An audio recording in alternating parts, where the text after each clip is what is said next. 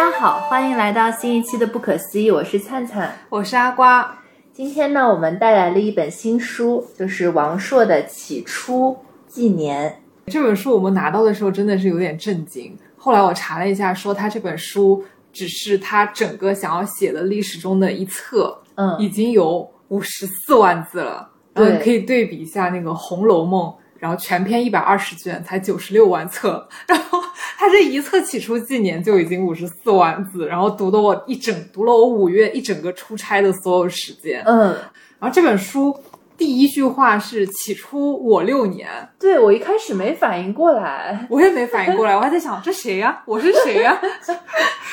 他这本书呢，其实分上下两，算是分上下两部吧。第一部是以那个汉武帝的这个视角来写的，嗯，然后第二部，它其实时间顺序上应该是第一部是讲皇帝，嗯然后第二部的话就是以汉武帝的第一人称视角来写的，而且他在前言里面其实说了嘛，如果你不看前言，直接开始看起初纪年的话，你会觉得有点难读，因为他说他就想要用他喜欢的这种北方语言化的方式，很多词句他会用北方的方言，如果没有对应的字的话，他就会用音译在里面嗯。直接替代，但他不会去用一些就很书面化、很文雅的语言来做，所以整本小说读下来的话，就观感还是挺不一样的。还是蛮有个人色彩。就所有的这里边的那，就那个地方那都是写的内对内地方，特别北方。然后读完之后，我们后来不是就去丽那儿录了一期嘛？嗯，然后他说：“你是不是北方人啊？”就是因为我当时正在读这个，对，然后你脑海里面就是有那个口音，所以我觉得这本书如果是北方的朋友来读的话，应该会轻松很多。对，王朔其实他之前王朔老师也就在这种语言表达上做过一些尝试，比如说他原来用北京话写了一个北京话版《金刚经》。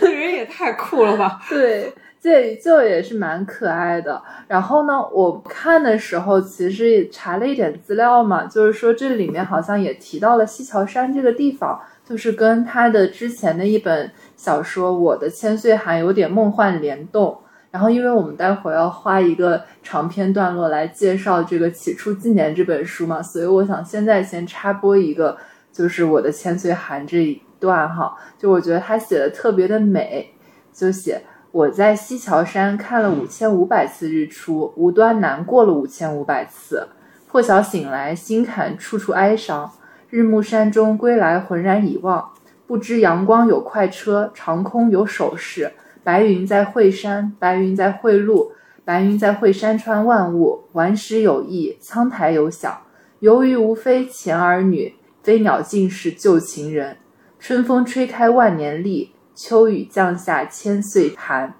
闪电暴露前朝事，雷鸣都是旧消息。远新参商古渡口，新酒从来不新鲜。地面线上生面孔，地球一轮新组合。浑天风转终不转，沧海狂争到底干。从流窜到翠微，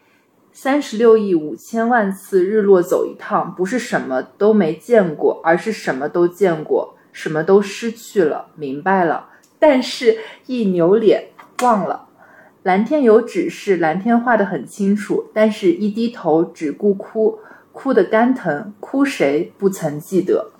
就是这段我的千岁寒里面的表述，其实我觉得就是也有这本书的语言特色，它既有一点古文的那种话术，但是又加上了我们现代的很多情绪，然后也加上了一些，比如说三十六亿五千万次日落啊这种很数字化的表述，就显得就是特别的惊奇。我因为呃，《起初纪年》这本书的话，它其实是从汉武帝刚刚即位的时候。到讲完了他一生，嗯，就一直讲到从是讲到他死，所以他其实中间跨度了很多的故事。但我觉得中轴的主心其实是讲他去北征匈奴嘛，嗯，因为这个确实是帮就后面两千年以来汉人的打下了很很重要的一个生活空间。但是它里面其实涉及到的人物群像啊特别多，就因为他一生其实在位的时间很长。所以发生了很多件事情，然后人物也特别特别多。然后前面的金屋藏娇，对，都有，就陈阿娇、那些卫子夫、东方朔全都在里面。嗯，但是里面我就只想挑李玲讲，因为我是看了看完那个，就他讲李玲那段时候，其实感触特别深嘛，所以就这里也想分享一下。然后那段就是我看完李玲之后，后面就长篇就打了很多字来记录当时自己看完李玲之后那个感想。就先还是补充一下李玲这个故事这个故事背景。王朔的话，他写这本书他是作者，但同时特别巧是在汉武帝的时候，也有一个相面，就是看面相的人，他也叫王朔。他这个王朔取的就跟东方朔是一样的朔，是不是？对。然后那个特别巧，那个王朔他帮李广看过相，就李广。就是历史上真的有一个人，是真的，就有个人叫王朔。特别巧，然后他帮李广看过相，然后李广呢，就是我们后来一直很出名的说李广南封的那个李广飞将军。王朔呢，他就跟李广说，他说，因为你之前在陇西当太守的时候，就杀了已经投降的士兵，就羌人，就杀了八百个，所以呢，你就造了杀孽太多了。他当时的谶语是说，祸莫大于杀以降，此乃将军所以不得侯者也。然后后来。真的，就李广一辈子他都没有被封侯，嗯，而且这个是挺挺，但是比较不正常的一件事情，因为李广他一直是在战场的最前线，而且打了南封，这个就对，真的有点绝望感觉，而且打了很多年的匈奴，参加了无数场的战役，但是呢，他就真的就在这么容易被因为军功封侯的年代，他都没有当上过侯爷。是因为帝王惧怕吗？还是不是？真的就是因为他每一场战，要么就是出了点纰漏，要么就是功过相抵，就真的是他的功，他立的功没有达到让他封侯的程度。哦，那我觉得后来就是也是命运弄人吧，确实是有点运气不好。李陵呢，就是飞将军李广的孙子，他们家一家呢都一直是行军打仗的。李广他有三个儿子。李陵的父亲呢，就是李当户，就是李广的长子，但是死得很早，他大概二十五六岁的时候就英年早逝了。二儿子是李娇，当过郎官，但是呢，也在李广去世之前就先吕广李广病逝了。然后最小的李儿子叫李敢，然后跟李广是一起从军的，就曾经呢在汉朝第一次就打击匈奴的掘墓大出击里面，和霍去病一起打击了匈奴的主力军。然后战果很好，封了关内侯，就是他老爹一辈子都没封上的那个侯哦。后来那次掘墓大出击呢，也就是漠北大战里面，当时大部队从匈奴俘虏的嘴里面知道了单于的位置，因为他们的单于王庭的话，一直是可能根据季节的不同，它会一直移动，所以它的那个位置一直都是很难获得的，它是动态的。嗯，所以当时对于汉军来说，那个是最接近匈奴单于的一次。就这辈子可能就这么一次机会，你能够打到匈奴单于了。所以李广他真的非常非常想和卫青的主力大部队一起去追单于，但是卫青呢让他和另外一个将军他的部队汇合之后，然后再一起过来。他本来就很着急，然后跟那个将军汇合之后，他还好死不死迷路了。然后等到他追上卫青的时候，已经错过了围剿单于的机会。然后因为战后嘛，他们不会再去追击这个。匈奴单于了，但是需要就是写一些战报，然后汉武帝汇报一下这场大战的情况。卫青就让官吏就来例行公事问一下李广，说为什么部队会迷路啊？怎么回事啊？但是当时李广呢参加这次大战的时候，他已经七十多岁了，他打了一辈子匈奴，一辈子就想打匈奴。但是战争是非常花钱嘛，汉武帝举国之力也准备了十多年时间，就准备这么一次。他认为他这辈子已经没有下一次机会可以完成他想要达到的目标了。就比如像我们，如果是特别想去一个学校，然后已经为此寒窗苦读了十二年，就等着去考试，而且非常有把握，身心都已经做好了十二万分的准备，就已经激动的心都要从胸腔里面蹦出来，就等着出发。但是就因为在你的司机开错路，你千赶万赶到考场门口已经不让你进了。但是这个考试没有复读的机会，只有一次。你此生就和你迄今为止最看重的人生目标失之交臂，就那种遗憾、愤懑，我觉得对自己命运的愤恨会把你整个人都淹没的。后来呢，李广他就说：“我从少年起和匈奴作战七十多次，如今有幸随大将军出征，同单于军队交战，可是大将军又调我的部队走迂回绕远的路，我偏偏又迷路了，难道不是天意吗？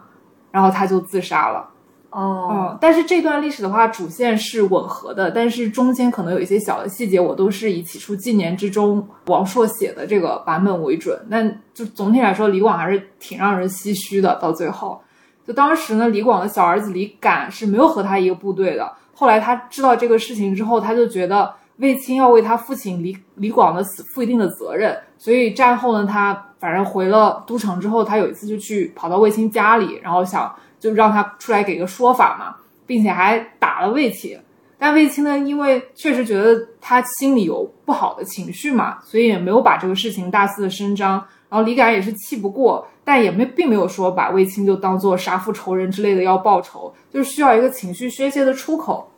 后来在李广死后的第二年，就大家在一次汉武帝组织那种皇家游猎活动里面嘛，霍去病就射了李敢一箭，把李敢射死了。但是。当时的话，汉武封侯了，他是封侯，但汉武帝就没有追究霍去病的责任，就说，哎，他可能是手抖啊，或者眼花啦，把他当成鹿，所以把李敢射死了，这个事情就不了了之了。因为当时呢，是因为帝国还需要带兵的人嘛，霍去病又实在太耀眼了，所以李敢既然死了，再去处理霍去病的话，对于汉武帝来说，相当于右手把左手砍了，然后自己还在惩罚自己把右手砍了，所以这个事情就这么冷处理了，然后李家也没有什么。得到什么说法嘛？到现在呢，就是李广家的二代就已经全部都死光了，李广家的三代就只剩下李陵，然后还有李敢的儿子李渔两个人。当时他俩年纪也都还小，就对于李陵来说的话，在他很小的时候，李家的门楣就基本上全部都已经扛在他的肩上了。他也很努力，他很年轻的时候就也是参军嘛，在军中的评价说他颇有祖父李广之风，射箭也很厉害，然后和战友们关系也还挺好的。当时李广和李敢参加的那个掘墓大出击漠北之战，基本上已经打掉了匈奴的青年一代，就打得二十年漠南无王庭。到李陵长大的时候呢，匈奴其实已经又储备好了一至两代的年轻有生力量，又开始来汉朝的边界打秋风，然后又想要就是过来打仗嘛。就当时出征的话，因为李陵在军里他带的是步兵，所以汉武帝一开始是想让他在后面押运辎重，保证大部队的一个补给。但是李广当时非常需要军功，而且正是个人巅峰时期，他就很跃跃欲试，就是属于那种你让他拿个炒菜勺，他都敢上去跟匈奴拼命的那种状态。他正需要一个机会赚军功，封个侯，重振家族。他当时就去跟汉武帝说：“我现在带的那帮兄弟，你别看是步兵，个个都是万里挑一，人中龙凤。”说皇上，我们五千个上去碰上匈奴就是一套万箭齐发，一套就带走对方一万名匈奴兵，两套带走两万，四套打下去，匈奴年轻一代又该全部被带走了。说皇上，你要不给我点马，我肯定行，就算不行，我也能以少打多。汉武帝就受不了他 一直磨嘛，就说行吧行吧，那你去吧，但是碰上你也别硬刚，该撤就撤。李陵呢就高高兴，就带着他五千个兄弟就出去了。第一次出去呢，其实晃出了边界两千里，然后又平安回来了，就还弄挺好。然后第二次呢，他就带了一个地图的绘制师傅，说，呃，我要去把就是匈奴那边还有我们边境的路线啊，包括这个山川风景画的更好一点，补充一下这个地形图，然后来完善一下我军的这个信息库。然后这次好死不死，出去就碰上了匈奴的主力三万人，对。但是李陵他确实也还挺稳健的，很像李广，他就带着他兄弟就开始射箭嘛，因为他带着步兵只有很多箭，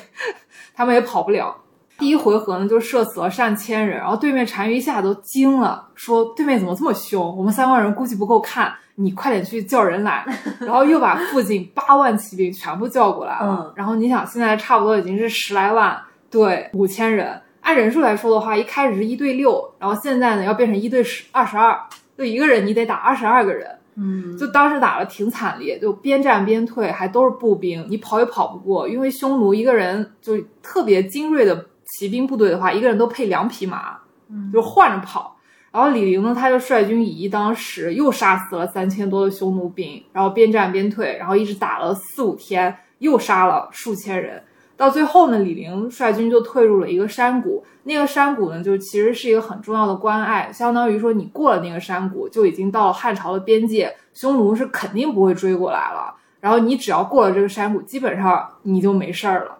但是呢，他从一个匈奴俘虏口中得到一个重要情报，就匈奴人说认为这几千汉军是诱饵嘛，山谷一战将是最后一战，因为这边就是刚才说的离边塞不远，如果他们不能匈奴不能取胜的话，肯定就折返了，所以他就认为在山谷这一战的话，只要保证大家能够过去，就再打一场，这个事情就安全落地了。但是历史还挺惊人的相似，就之前李广的时候，他有一次也是在塞外的时候，就带了很少的骑兵，遇到了正面匈奴的主力，也是没有第一时间逃跑，然后就假装成有点诱敌嘛，心理战搞得对面七上八下，但是还真的就被李广逃过一劫。这应该就是比诸葛亮，我觉得是最早的空城计。我觉得李陵就是在这一战里面，他应该也是想要这种计策，应该理论上来说是能够逃过去的。但是很不幸，李陵的部队里出了一个叛徒，叫管敢。起初里面他是说管敢呢，是因为丢弃伤员，他的领导说回国要给你清算治罪。管敢可能就觉得说，本来步兵就不应该深入到塞外这么深的地方，特别是又在这种匈奴膘肥马壮的季节，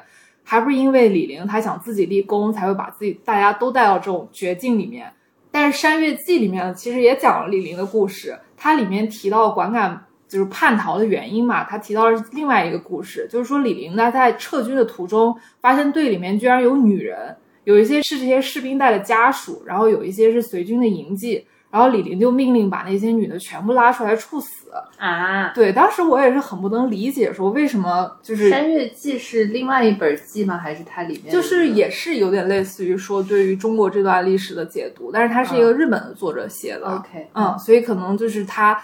因为主观情绪的不同，会带来整个看这个故事的视角，它会不一样。嗯嗯。然后拉把那些女的影响了士气，对，有一点这个原因。因为当时就确实是五千，差不多对二十万嘛，一路打下来，你可能人都不剩五千了。要想活下来的话，就必须保证所有战士在心理上高度保持一致。担心他们有的人如果是在这样的绝境里面，可能就想生退役嘛，就带着家眷逃跑啊什么的，也不是没可能，就会打开所有人那种心理防线上最后一道缺口，因为有一个人跑了，可能剩下很多人他就会跟着想要跑，所以处死那些女人就是为了让所有人在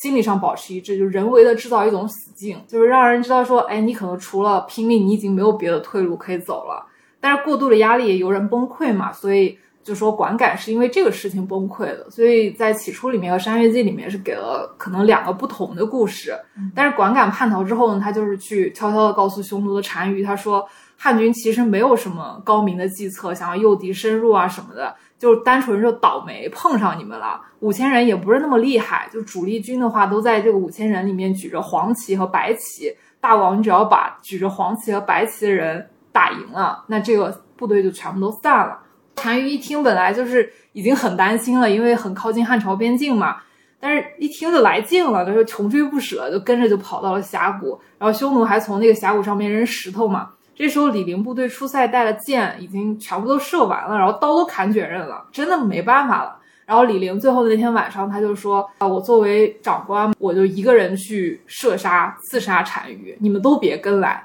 啊，很勇啊。对，所以当天他太阳落山的时候，他一个人出去了。到傍晚深夜的时候，他一个人回来，他说：“我败了。”他那他还回来？对他能回来？对他可能就是看了一下，没有机会，有可能。但是其实没有人知道他出去一天到底发生了什么，但是他就没有成功。嗯，所以呢，到最后的时候，他就说。真的没办法，真是绝境。他说什么都不做，等天一亮的话，其实就是全死，就是全军覆没。李陵就让大家就分头趁夜赶紧突围，能跑多少跑多少，也要就是跑几个人也要回去跟汉武帝汇报说我们现在这一战的情况。后来呢，李陵就被俘虏了。我觉得李陵是一个非常坚韧的人，就当时的情况，可能他回去了治罪嘛，还是要被处死。他可能当场拼命还能落个身后名。但是他想着被俘虏了，可能自己再立个功，比如刺杀个重要人物什么的。嗯，对，所以他就投降了，被俘虏了。但是这都是后面的推测啊，当时他怎么想，其实不知道。因为我觉得他当时打的那场仗确实是挺牛逼的，匈奴就一直想招降他嘛，跟他许诺高官厚禄、美女，让你当左单于啊什么的。然后李陵都没答应。后来他的部队确实突围回去了几百人，然后跟汉武帝汇报。李陵当时就朝里面那些文武百官，他的同事就开始落井下石，说李陵叛国，只有司马迁为他说话，说他虽败犹荣，已经尽力了，不能因为打了败仗被俘虏就要杀头，那以后谁还敢出去打仗？不是死在前面就是死在后面。是的，对，说他投降，那很可能是假降，将来找到机会又能立功，就是因为司马迁当时帮他说话，才落了腐刑，就是受了宫刑。其实我高中的时候，大家不是写作文一直都喜欢写历史人物嘛，然后对，就一定要说司马迁。对，就说他忍辱负重，就死重于泰山，轻于鸿毛什么。但是我其实一直都不知道司马迁是为什么会被宫刑，就读了起初之后，我才我才知道他是因为帮李陵说话。当时就写了，我还记得我当时是感觉战争和这个斗争都是挺残酷的。对。当时在作文里就写什么司马迁死一生难，死是很容易的，但是为了一件伟大的事业，屈辱的活着才叫勇敢。对对对，天哪，你这个简直了，作文模板。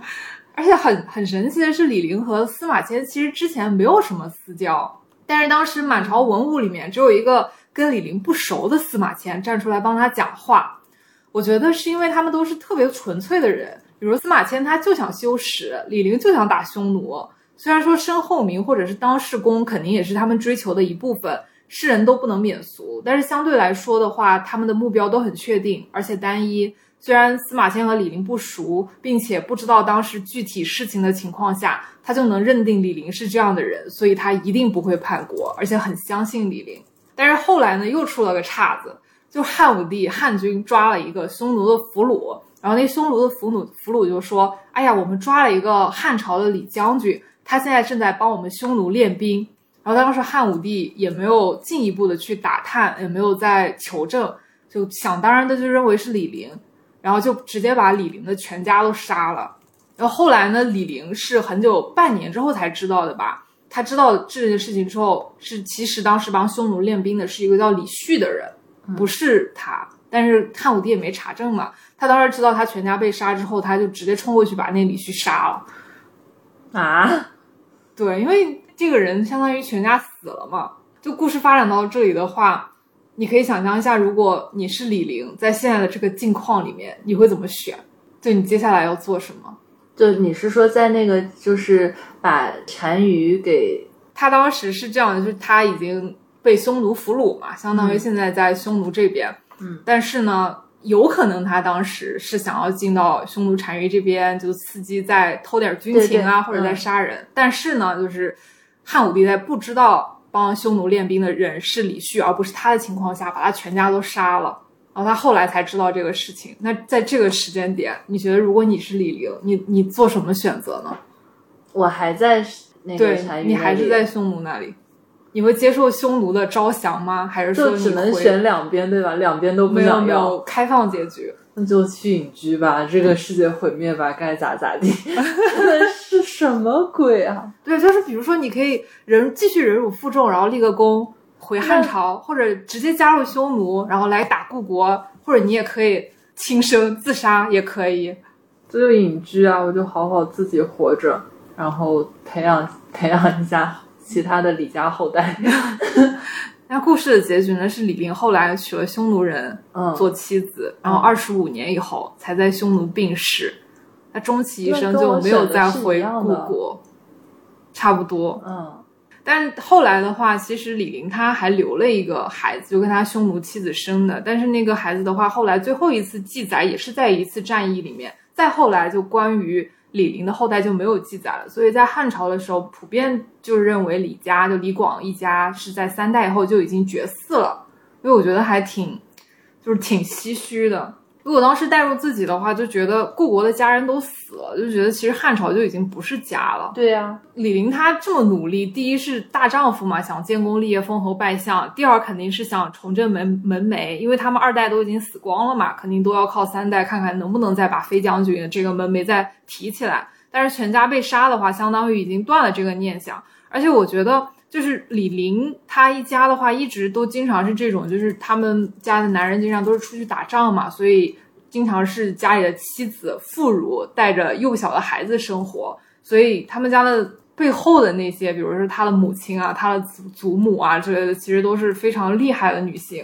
但是当时就这些女性都默默做了这么多努力，到后面就是真的就是一场空，因为全家被灭门。而且当时李陵其实已经三十五岁了，相当于说。他想要重振门楣的奔头，然后包括和故国的羁绊都全部被一刀斩断了。你回去之后，你想想你什么样的心态看皇帝？而且留在匈奴的话，他作为一个将军，而且其实我觉得他是挺爱国的，因为一直是对将军的将，就这种出生入死啊，为国卖命的。对啊，他也不可能再把刀提起来对着故国的对，这肯定战友和百姓。对，所以其实他什么都做不了了。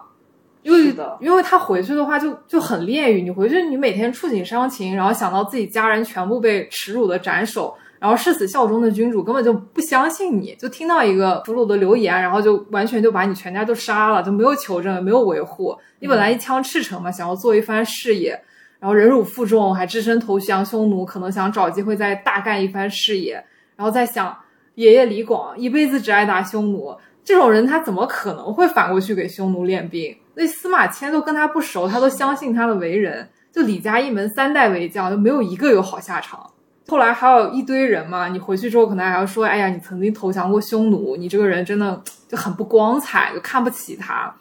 我觉得作为李陵来说，他也是像你一样隐居或者麻痹自己，就远在塞外嘛。但是我觉得他可能活着的每一刻，其实都非常的煎熬和痛苦。就是他能够把这件事情做到那么极致，肯定是。就是为国争光这件事情，包括保护家国，肯定是他的就是一个很非常底层的人生观。对，要不然也很难走到大将这一步嘛。多少肯定有一点自己的念想在。是的，当然李陵当时，我觉得他有一个我们现在比较理理论化的一个选择，就是说承受常人所不能承受，然后还后来还回国，因为他其实很后面是有一个机会的。他特别老了之后，因为苏武他不是被匈奴俘虏很多年，然后他又回国了嘛。当时汉朝来的来使是说问他要不要跟苏武啊，然后还有他们使团一起回国，他是拒绝了。所以如果他当时其实愿意归国，就早一点归国，比如又带兵打匈奴，我觉得有可能会要比后来帮汉朝他们差不多搞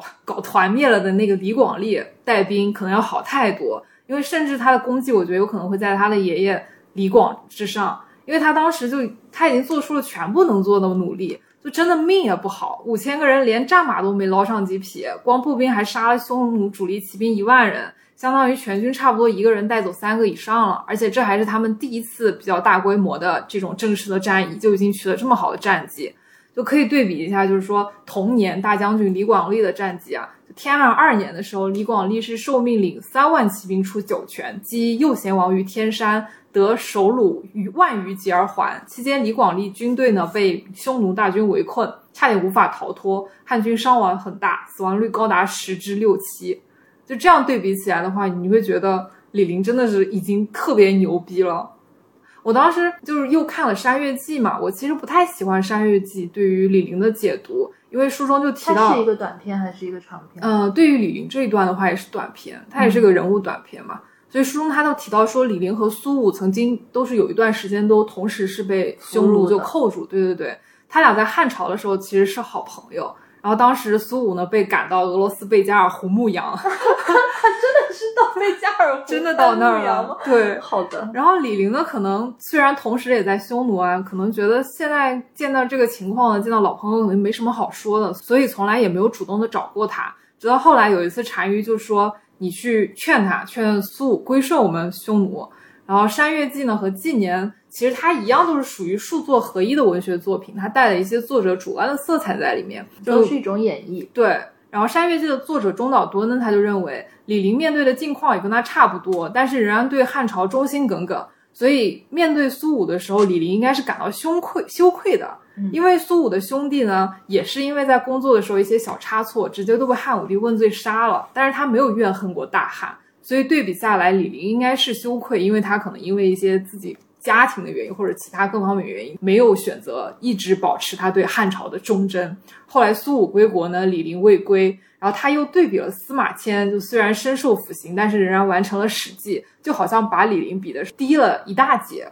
就好像李陵很不坚韧，然后也不忠诚。但是我觉得苏武的兄弟呢，是因为他在自己任职的这个过程中，因为自己差错被杀的嘛。而李陵的家人完全就是无妄之灾。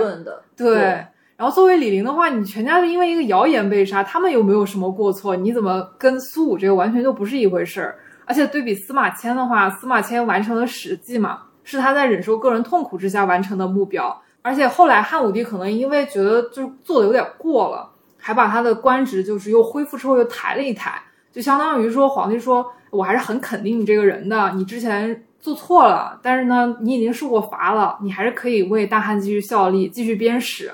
汉朝呢其实只有五个人受过腐刑，就是宫刑。这个刑罚除了身体的痛苦之外，其实就是说，哎，你作为一个男人，你可能没有自尊了，对你当官的，你这样身体残缺。就你没有一个士大夫的尊严，但是汉武帝最后就把他那个官职再抬一抬这个动作嘛，其实说还是回护的，就是还是护着司马迁，这样其实是给司马迁，我觉得他自尊还是最后筑起了一道小城墙，就也不会让其他什么随便猫猫狗狗人都过来踩你司马迁一脚。但是李陵就不一样嘛，李陵他上战场，你可能让他断手断脚，他肯定没问题，因为这是身体上的痛苦，而且他当时假意投降匈奴。没死的话，你肯定就要背负骂名，也是像司马迁一样，其实就是个人的身体的痛苦和自尊全部都已经踩在脚下了。他可以把个人的尊严都先放在目标之后，但是没有人承认过他。所以我觉得司马迁能够帮李明说话，也是他认为他们两个其实本质上是一样的人，就目标是比较单纯，然后比较赤诚的人，所以有些惺惺相惜。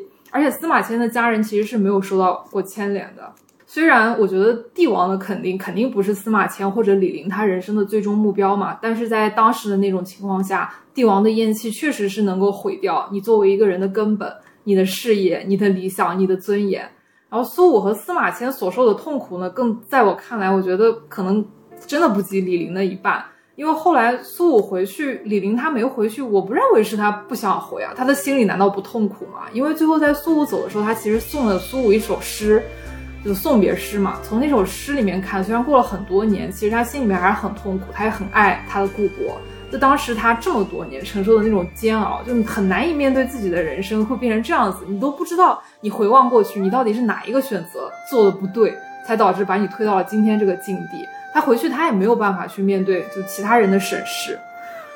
就李陵，他想打匈奴的话，他带着士兵，我觉得已经在一个绝对悬殊的情况下，打出了非常耀眼的战绩，就尽了作为一个个人来说所能做的所有努力，甚至在绝境中还想要逆风翻盘。他做的选择，可能他觉得自己战死沙场，或者是死在刺杀单于的途中都没有问题，但是他没想到自己的选择会给家人带来这种灾祸。如果不是太想达成目标，可能也不会全家被灭门。但是到那个节点的时候，其实说什么都晚了。李陵整个人，我觉得就是被矛盾很割裂。就如果你一个人，你把自己置于那种情境，你真的去想一下李陵当时的心情，或许他进一步啊，不死终会出头，就继续他的计划，忍辱负重，然后归国，可能他就升华了。但是他家人的死，我觉得是真正把他杀死的那一件过不去的坎。对，完整的李陵就死在了天汉三年。就后来李陵的弟弟嘛，李渔。就受巫蛊之乱，就后来卫子夫的儿子那个太当时太子的那个事情，然后也死了，所以李陵在匈奴的后代呢，就是也稍微就是稍微记录了一下，后来也没有了，就相当于李家已经全部就绝后了。但是虽然说后来可能到宋朝啊、隋朝的时候，很多姓李的人就会跳出来说我就是李广的后代，就怎么怎么几世孙，但是其实就是他们家就整个就已经淹没在那么短短的几十年当中。所以 李李老师是拿这个来帮助你吗？倒没有，所以我当时就看完李陵这个故事，我真的觉得特别心酸难受。就不论是他爷爷还是他自己，就不论怎么努力，好像就差一点点，就差一点点就可以做到想做的事。但是命运的天平好像从来就没有往他们那边倾斜一点点。对这个世界这样看是蛮残酷的，但是他们其实自己给自己定的目标也是确实是一个很宏大的目标嘛。就我有时候在想，为什么活得很累？就可能活得累本身是因为你想要的东西或者希望的生活状态就是比别人要求更高，那你注定会付出一些其他疲疲劳的东西，这样子。嗯，所以就如果他们想的这种。就是成为一名大将，然后保家卫国呀，就或者是甚至就不仅是保护家国，他甚至是希望领土扩张，对，然后直接杀死对方的国王，那确实是本身就很难达成的目标。嗯，对，所以我觉得确实还蛮可惜的，这两个人，嗯，觉得很难过。对他全家感觉都非常就倒霉。李广也是，然后李敢也是。说一下一些什么命中注定的这种东西吗？还是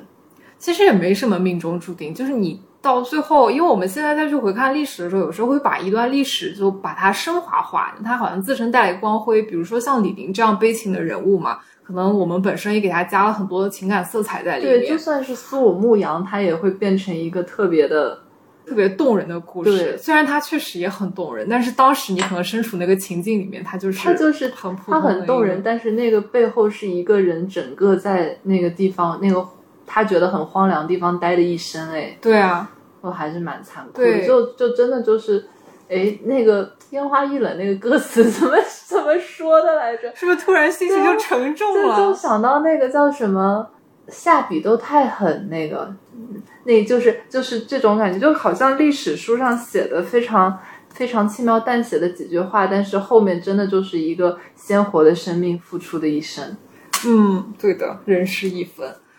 后来就看完这个之后，嗯，因为其实《起初纪年》它很大的一部分笔触全部都在讲匈奴。匈奴大战的这一块儿嘛，嗯就前半部分，后面的话当然有一些什么五谷之乱啊这些故事，但我觉得都没有前面就是让我感触这么深了。然后我后来不是去那个河南博物院，然后在里面嗯它其实有一个文物，就是叫胡汉战争画像砖，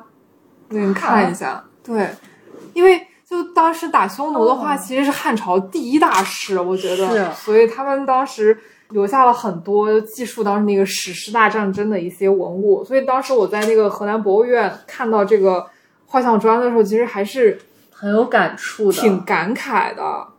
有那种时空交错的感觉，因为你刚好在读那本书，然后刚好很多年前，一个叫王朔的人给李广相了面，然后一个叫王朔的人给他们写了书，然后嗯，一个阿瓜 就是看了这个书之后又看看到了一个时刻。对，就好神奇的这种嗯共鸣感。其实有兴趣的还是可以读一读这本书，还是挺有意思的，特别北方。而且我觉得它里面有一个汉武帝成长的过程，就特别早的时候，他会去好奇从匈奴来的来使，他们那种毛不是带毛毡子嘛，哦毛毡子下面头发是什么造型？对。然后会写，哎呀，跟大家他其他的大臣啊一起在商量那个军事里面，就纸上谈兵的那个阶段，还在讲战略的时候，会在大冬天一起去廊下冰天雪地里面一起拉屎，就是会写这种。嗯但是到后面的话，开始他就慢慢的会杀很多很多的人。虽然这部分在这个书里面是被弱化的，但是你会觉得说，哎，好像跟着这个帝王慢慢的成长了。就他后来才不会关心匈奴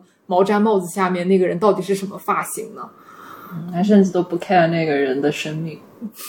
也不能说不 care 吧，他后面其实有一些，我觉得王朔是对于就是生命的意义啊这一类，就借由跟司马迁啊、东方朔啊这类对话，然后他去探讨，其实是把他对于生命和人生或者说历史思考放在了这种对话里面，借由这本书里面汉武帝的视角说出来了。对嗯我看这本书的简介的时候，因为阿花是完全读完了嘛。然后我看这本书的简介的时候呢，是说它里面有结合什么物理啊，还有哲学的一些讨论，然后在严肃正经跟那个轻松的这种谈话之间，体现出作者的人生观。嗯然后我们在书封上的时候，当时还看到，就是说，呃，王朔是想着我把这本小说写完了，托付了一个，呃，应该不是原话哈，大概意思就是说托付了一个比较完整的自己在这里面，对然后我就后面可以去开开咖啡馆呀什么的，那种聊聊天的生活，我觉得还挺有趣的。就是我一直在想，小说到底怎么能够表达一个人的自我？其实可能就是在他的这种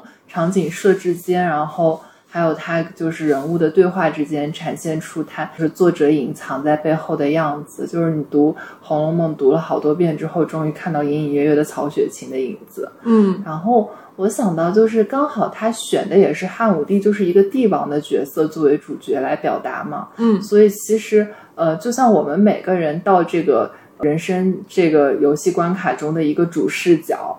就所有人都围绕着你转，然后他其实从帝王的这个成长过程中，也印证了我们前段时间有点流行那句话，就是从互联网的世界告诉我们，世界就是一个巨大的草台班子。就是就是你看汉武帝的成长也没有经过啊，他肯定是有很多那种礼仪规训啊，那些教育啊那些东西，那肯定有。对，但是他也没有想到自己会成为一个怎样的朝代，然后我六年到底是一个怎样的那种六年，就还蛮神奇的。嗯，所以看完之后还是还是挺挺特别的一本书，然后看完还后劲挺大的，然后我就没办法再去接着看他另外那本著书。对。其实我觉得你读这个古风系列的时候，呃，也结合了自己刚好前段时间在那个之前的节目分享过去博物馆游览的这个过程，嗯，然后我觉得就能够从那个博物馆里面读出更多的东西来，还是蛮神奇的。是，而且。就马伯庸，我原来看他一篇三联的专访，就说中年男人为什么老是喜欢试图提炼历史规律，我也不能免俗。然后我就觉得，哎，确实挺有意思啊。这个，对，就看一些史，然后包括像王朔，他开始用就汉朝的这段时间来承载他想表达的东西，就作为一个像容器啊，或者说一面镜子一样的。我觉得都是这样。我觉得可能你有时候人到了某一个年龄阶段的时候，就就需要去做这么一个动作。然后这本书里面呢，也有一些就是他的小宇宙观的这样子的东西。比如说，它里面就会分享，就是讲那个匈奴那边的习俗的时候，就是说匈奴的人的年龄是怎么算的。它这里面就是说。可能匈奴的纪年是非常简单粗暴的，它不是像我们一样一年三百六十五天，或者可能也不像那个汉武帝他们那个国家一样，就是记了怎么怎么样的日期。它是每年头一场雨的时候就是元旦，然后呢，一年就两个季度，就是下一个季度就从头一天的头一场雪开始记录。它其实蛮自然的，所以大家聊起岁数的时候，都是说下过几场雪，下过几场雨。然后也有那种，就这这就有王朔老师调皮的地方，就说也有你见过的雪还没我见过的雨多，这样子倚老卖老的谚语。所以就是匈奴人这个小说里的匈奴人跟你说他几岁都不可靠，因为也不过生日。还有就是东湖武士每年他们记年龄哈，就是每年春天的时候春上去打一头狼，然后记岁数，就是说是几头狼。然后，但是大家也不知道他是几岁开始打的狼，所以你也不知道他是几岁。但他那个就很神奇，他不是一个真正的，就是我们自己，我们之前也讨论过，就是时间是人为发明的这个概念嘛。就它不是一个真正的你是就是大家共识的那种多少多少天，而是真的以你自己成长与否，或者是说季节。就是世界变化与否来记录这个时间点的，就像他那个刚才最开头的时候，我六年那种汉武帝六年，对，就这种方式来记载。因为其实，比如说打几头狼哈，我打二十头狼的人，他们实际上给你展现的就是人生阅历可能是差不多的，因为有的人就一直在，比如说巨婴时代盘桓。然后有的人他是真正有打二十头狼的成长，而打二十头狼这件事情，但二十头狼也是一个有点粗暴的记载，因为他也没有考虑说这个人的什么知识上或者其他方面的成长，或者是说什么体力上的局限啊这样子的东西。但是我会觉得，就看到了另外一个，就是他小心思里面的时间观念，嗯，然后我觉得这个点特别打动我。我就是我的坐标轴，嗯，对我就是我的坐标轴。啊，当然，它还有一个比较女性化的，就是那个有妇女经期为准，就是每个月是大概二十多天什么 那种记载。对，我觉得它也有一点，就是蛮蛮神奇的那种记载。而且它里面前面有一个特别有意思的解读，就说那个公主班儿。啊，对，我看了，就是说那个和亲，就是和亲的时候呢，就可能为了让帝王就你不一不一定真的要选公主，因为公主可能是丑女之类的吧，我是这么想，就可能也没那么多公主，对，也没这么多公主给你选，所以我就给你上一公主班儿，然后然后然后皇帝再去认个干女儿，然后再把这公主给你嫁过来培训啊，就嫁过来那个跟你和亲啊什么的，我看负责收集情报。然后给他们的这个征匈大业、征征伐匈奴的大业打下了 坚实的基础。你就看到哇，确实是前面他为了这个匈奴大战真的做了好多努力，真的还是蛮神奇的。就而且他描述这些的时候，就我感觉还把他描述的蛮生活化的吧。就虽然它是一个演绎，但是他没有特别的文绉绉，或者但也没有特别的痞气。就是你看，他也有那种什么时间上的世界观，或者是你看头发帽子底下到底是什么的这种小考究的那种小东西，但是他又是那种世界是一个比较大的草台班子，就是我记得他还有一段就有点像那种小剧场一样说的，就是什么那汉武帝就是。找那种刚开始的时候就开一个军情讨论会，对讲和亲什么的事情，然后就是因为讨论会嘛，然后司马迁、东方朔都在，然后司马迁不是爱记史料嘛，嗯，那汉武帝说这段不能记，这段参与过会的人都不能留笔记，然后司马迁就就回答说什么啊，我就是过来走个过场的，我不记，就特别可爱，就感觉嗯大家都活活就在前面还活活泼泼的，当然后面也有那种家国大义啊，那种什么。就是自身跟环境的矛盾的很多事情，但是总体落笔还是挺精彩的。是他的一开始还是挺生动的，慢慢可能也随着这个汉武帝就我的成长，然后慢慢就开始变得说更着眼于一些比较宏观的东西，然后一些就人生思考类、意义学的东西，而不像前面就是说，哎呀，咱咱大家一起凑在这儿，大老爷们都开完会，开完会之后，然后再去小饭堂吃饭。然后没事儿再去公主班那边逛逛一逛，看看公主们都这个练习的怎么样啦，然后还关心一下公主。你真想好了吗？要去匈奴，你可能这一辈子都要与这个马屎、牛屎亲这个 为伴了，可能一辈子都回不来。你真想好了吗？哎就会这样子。很惨，确实。但是好像是说那时候的女性，也就不是大家都是真的像公主那样养尊处优，生活环境非常卫生的那样长大。那肯定，对，所以也想两三千年前啊，对，对，所以所以看这个书还是前面就我觉得挺有意思的，就是前面这段把我看进去之后，然后才看的后面。那后面发生大事情确实挺多，有点有时候就有点像那种给我的历史补课的感觉。对，因为其实我听你提了，然后才反应过来，它那里面确实有很多就是影视剧里面经常拍到的那种内容，比如说卫子夫和卫青，然后还有什么霍去病，然后金屋藏娇，然后他当时是为了就是讨好阿娇的妈妈吧，然后才说为了让那个阿娇的妈妈给他。我看电视剧里面的，也不一定是真的史实，就为了让阿娇的妈妈给他去就是争夺皇位，然后就说：“哎呀，我要是当了皇帝，我肯定会给阿娇建一个金屋子，什么有的没的。金屋藏娇，”对，然后东方朔跟司马迁也是那种群英荟萃的感觉，每个人都还有很多其他人物群像。对，就有很多已经有的历史上的那种有群星荟萃的形象。嗯，谢谢大家收听我们这一期的不可思议，也谢谢新经典文化给我们带来王朔老师的《起初纪年》这本书，内容非常的丰富，希望大家能够自己亲自去阅读一下，然后感受到这里面的语言、历史啊，还有包括世界观的美感。好，谢谢大家。谢谢大家。如果想订阅我们节目的话，可以在小宇宙搜索“不可思议 Bookish”，同时也可以在喜马拉雅、蜻蜓、荔枝、汽水、苹果 Podcast 等等平台搜索“不可思议 Bookish”，找到订阅我们节目的方式。同时，也欢迎大家在微博搜索“不可思议 Bookish” 播客，或者在小宇宙首页上找到加入我们听友群的方式。欢迎大家来找我们玩哦！